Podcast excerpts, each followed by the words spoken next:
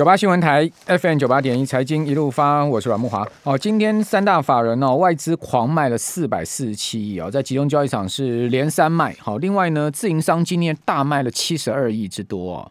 呃，投信呢是买超十八点九三亿，所以只有投信还站在买方哈。这个三大法人呢合计卖超了五百亿啊。哈，这个在集中交易场是狂抛股票哈。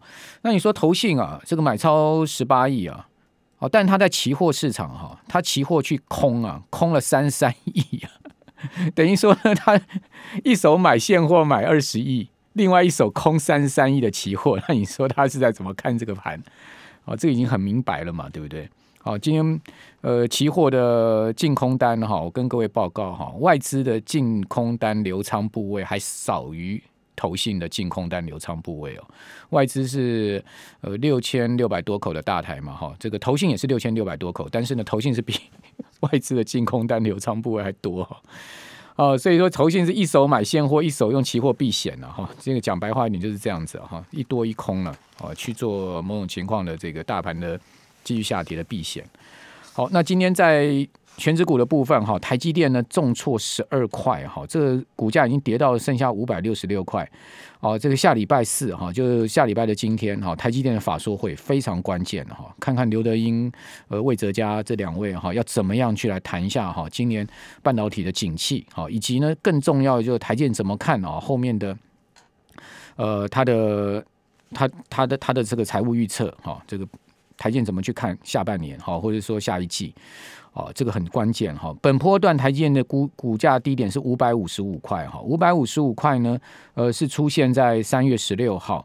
哦，三月十六号出现五百五十五块之后呢，台积电慢慢爬，慢慢爬，这个呃，终于又爬回六百块哈。但爬不回季线之上之后呢，哦，就持续在往下掉。今天一口气跌了两趴哈，这个跌幅呃略微超过大盘哈，跌了十二块，跌到五百六十六块，也接近了我们刚刚讲的五百五十五块的前波低点了哈。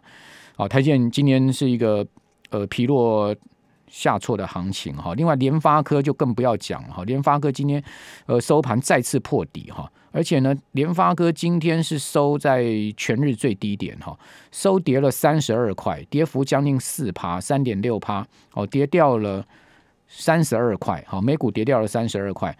联发科今年的最高价哈，我们刚。有这个，昨天前天都有在谈联发科嘛，哈，它最高点是一千两百一十五，跌到今天剩下八百五十了。哦，那联发科这么有竞争力的公司，为什么股价会这样跌？好，如果说不是景气的问题，不是基本面的问题的话，怎么可能股价这样跌嘛？这不是技术面跟筹码面的问题嘛？哦，这个应该很清楚了吧，对不对？好，所以我光是讲联发科、台积电两档股票，大家就已经看出来，这叫做一叶知秋了哈。好，那另外我们看到台积电，哈，说呢忧心呃台湾跟美国日厂的产量延宕哈，所以部分设备要等快两年哈。最新的消息显示，这个关键半导体的制造设备哈，现在还要再拖了。哦，恐怕要等一年半甚至更久才能交货哦，因为前所未见的零件缺货以及呢供应链吃紧的问题，已经重创了晶圆设备产业了。哦，晶圆呃晶片业者大家呢都大举扩产，然后各国政府则是试图打造自家半导体供应链，解决国安问题，进一步提高晶片设备材料需求，是晶片设备呃最主要缺货的原因。好，这是今天一个很明。呃，很值得大家关注的消息，也就是说，过去啊，这个全世界大家是所谓全球化分工模式嘛，哦，对不对？就是说呢，呃，所谓的便宜供应链嘛，哦，像台湾的半导体供应链，哦，这个可以为全世界服务，也是在这样的一个全球化下面的发展出来。但现在不是哦，现在是国安问题哦，现在要叫。可靠供应链，而不是便宜供应链哦。全球化已经死了啊！全球化基本上已经在这一次的疫情跟呃战争下面已经 ending 了。好，所以未来的呃制造成本一定大幅上升。换言之，消费成本也大幅上升。因为你制造成本大幅上升，消费成本已经大幅上升。因为大家都要打造自己在地供应链嘛。好，这叫做可靠供应链，不是所谓便宜供应链了。哦，这个呃两年来的这个大颠覆，哈，这个真的是很重大的一个发展趋势跟变化，是我个人现在目前观察出来一个很重要的哈未来产业的一个结构面的问题哈。好，那这一期的商周呢，做了新护国群山三十强出列，这是所谓的可靠供应链还是便宜供应链呢？好，我们赶快来请教商周的总主笔吕国珍，国珍你好。主持人，各位听众，大家好。台积电再赢十年，打造超越摩尔时代的军团。好，这是你们这一期的标题嘛？哈，来谈一谈这个所谓的摩尔军团是什么？是，如果我们用全球正在进行半导体设备的一个军备竞赛嘛，可以看到美国是拿了五百二十亿美金在赞助所谓的投资美国的本土半导体供应链嘛，欧盟是拿出四百五十亿的欧元嘛。那美国光英特尔就投资一千亿的美金，然后英特尔在欧盟还要再投资八百亿，所以很明显，其实这是一场所谓的军备竞赛已经开始了。大家可能会发生所谓的过剩跟抗余，那半导体协会是用这个词抗余，就是它会有多余的产能出来。那如果我们来看台湾的话，其实台湾有一个现象正在发生，可能各也带各位听众去看一下台湾的现场，在苗栗的竹南台积台积电在盖一个花了三千亿。盖了一个有六个大安森林公园的一个封装厂，说这个是一个封装厂哦。嗯嗯。那封装厂跟以前不一样的是，我们到了这个封装厂，看到里面的设备，也就是说跟台去追踪下去的话，发现可能有台湾的很多是像上市公司星云的湿式设备或万润万润的点胶机，其实这些设备都是台湾的设备，慢慢的进了厂区。那整个台湾在做一件事情，是所谓的半导体材料的本土化跟技术的自主化，以及外商设备的在地化生产。这个讲了，像艾斯摩尔、应材这些公司，可能要在台湾所谓的设备自自主化。第三个很重要重点就是先进封装设备的国产化，也就是说，我们在做的是把台积电下一个很重要的一个战争，就是先进封装这个技术对之外。也要做先进封装设备的国产化。嗯我用简单的词来形容的话，以后台积电跟三星跟英特尔之间的战争，可能不再只是看几纳米，嗯而是看你后面的封装技术到底难度，或是你有没有办法做的更好。就靠靠封装突破摩尔极限嘛。对，因为摩尔极限，我们现在可能是头发的千分之一、万分之一，到现在奈米是十万分之一啦。是，到了埃米可能是百万分之一。嗯，要突破一阶，可能未来会越来越困难了。不是说不行，可能到了一个极限。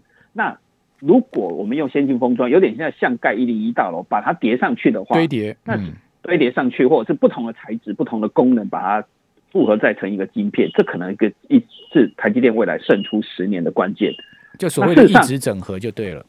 对，那我们再去看的时候，发现，哎，我们竟然也在做本土供应链哦。嗯、台积电的这个机会，其实不只是他自己的，不止自己自己的技术突破，嗯、而是很多的厂商开始加入在里面。也就是我们这次去看的时候，发现哇，原来台湾这么精彩。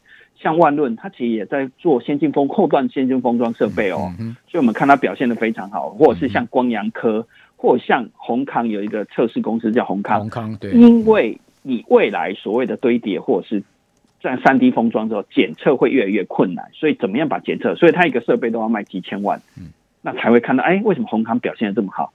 甚至连融化也在做不一样的改变，嗯，这是我们看到一个现象，嗯嗯。那我再来举一个数字好了，嗯，其实台湾听起来好像很有希望，事实上没有戏。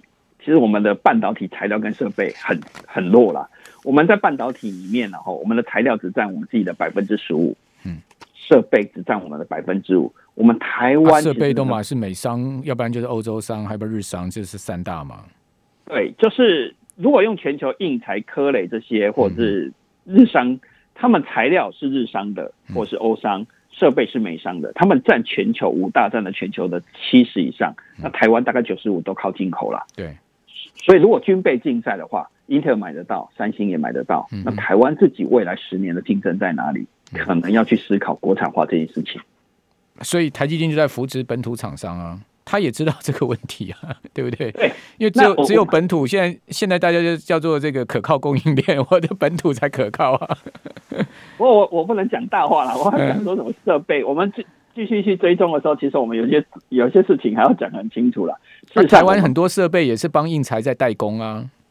对，但是我们要突破他们的专利跟技术。事实上，在所谓的先进技术这一块，我讲的是几纳米、几纳米的先进技术，我们其实是不太可能超越他们的。我们花个十年、二十年，可能都还追不太上啊。那艾斯摩尔的极紫外光光机谁做得出来啊？对不对？对，就我们艾斯摩尔做得出来。对这一块，我我觉得我说刚才在讲，所以这个设备你不要想，对，嗯，对我们叫做外商在地化生产，然后对，但是。先进封装，你的所谓外商在地化生产，就是他，就是像像应材啊，那艾斯摩尔在台湾找所谓的 Tier One、Tier Two 的这种呃在地的呃在地的代工商啦、代工厂啦，就合作就对了，部分交给你代工这样子了，甚至直接投资啦，像应对啊，艾斯摩尔像金鼎就是啊，金鼎他不是那个那个应材就要入股他吗？对，其实是在地生产啊，那这一块其实我们可能想，我们差很远啊。可是有一块，其实我们是真的有机会。好，那你要赶快讲，我们有机会的，差很远的我们就不要讲了。先进封装其实它的产值会复合成长率是到二零，现在二零二零年到二零二六年，其实复合成长率到百分之十五了。嗯，其实整个产值会一直飙高了。嗯，现在大概四百八十亿美金嘛，未来会增加的非常的快了。像台积电一年都要投资一百多亿美金在里面了。好。那到底这个所谓的先进封装哈，台湾到底有哪一些厂商有机会哈？这等一下我们回来再请教吕国正。我们这边先休息一下，回到我们节目现场。九八新闻台 FM 九八点一财经一路发，我是阮慕华哦。今天有一档股票哈，也是下礼拜要举行法说会的重量级公司哦，就是大立光哈。四月十三号哦，就是下周三是大立光的法说会，接连隔一天呢，就台积电的法说会，四月十四号哦。所以呢，这两天很关键哦。那大立光呢，向来他的这个执行长林恩平有所谓的老实数嘛，哈，也就是说，他对于大立光的。就是对整整个市场的情况景气呢，他不会说一些呃，就是似是而非，他就好就好就说好，坏就不好，所以 大家就说他是一个老实数。那大立光在法说会前呢，哈，今天股价已经破了一千七了，这是不可思议。你看大立光今天跌到一千六百八十五块钱，今天一跌跌了九十块哦，等于说如果你有一张大立光，你今天一天就赔九九万块。大立光今天跌掉半根跌停板，哦，到一六八五。全日最低点做收，今天这两档股票都是收全日最低点，跟大盘一模一样，大盘也是收全日最低点。大力光、联发科都收全日最低点，等于说最后杀到最低了哈。大力光今年年初的股价是多少？两千七百一十块，跌到今天连一千七都没有了。哦，一张股票一百万飞了哈。呃，这个当然就是说，在股价的一个市值蒸发或者账面价格的一个一一个下跌上面，我们看一般人看这个，但是事实上我在看的话，看另外一个面向，就是说，为什么联发科、大立光他们的股价会这样跌？它背后一定有触动力量的嘛？它不单单只是一个技术面、筹码面的问题，它应该有一些很深层的基本面的问题，好，或者整个宏观环境面的问题。好，那这些就是我们需要去思考的事情。好，那回到我们刚刚所讲的，就是说台湾刚国政有讲说，在半导体设备的部分是，比如说应材啦、艾斯摩尔啊，哈，这个日商呃一些日本的大的这个半导体设备厂的他们的天下嘛。哦，那。台湾到底在半导体整个供应链上面，除了龙头台积电啊这些大的晶圆代工啊，到这个封装测试啊，哈，然后甚至更上游的 IC 设计啦，哈，这些呃之外呢，我们还可以再发展什么样的供应链？呃，可以让在地化的厂商呢有更多的机会。好，我们接下来继续请教商业周刊的总主笔吕国珍。那国珍刚刚谈到的就是所谓的设备以外的呃材料的部分嘛，对不对，国珍？也就是说，其实这个趋势是五到十年的，不是看现在短期的，而是它其实是会学的。所谓的台积电会在做本土化这件事情，高阶化，还有绿色化。所谓的绿色化，就是现在都要要求回收嘛。嗯嗯。再来也会很多业者跟着台积电做国际化的布局，所以它其实是会走一个比较长远的一个发展。那这个设备跟材料业可能是台湾一个很大的发展的，所以我们就去删除了台湾所谓的后末定律的三十强，后末时代的神秘部队的三十强啊。其实我们也看到台湾其实有很多业者，其实已经慢慢的有机会在材料或者是零组件供应了，整个设备还不行。例如，我想最近很红的中沙，我们去访问他的时候才发现，其实他以前被实验呃在侵权官司上告得非常的惨。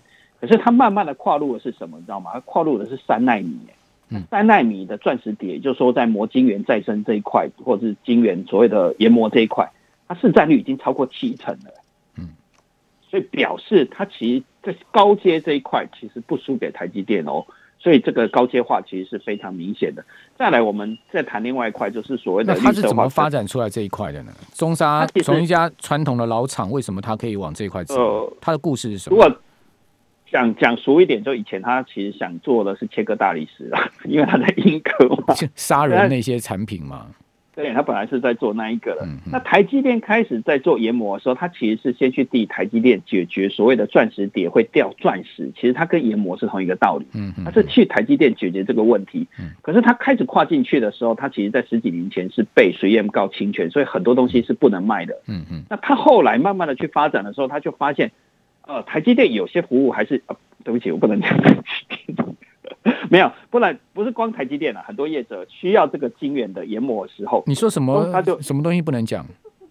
呃，就是直接不能指单一客户。你是说中沙的客户是不是？对，单一客户，他不是个单一客户，他供应很多客户。我们啊，那就晶圆代工厂啊，就那晶圆代工厂。他不就那几家？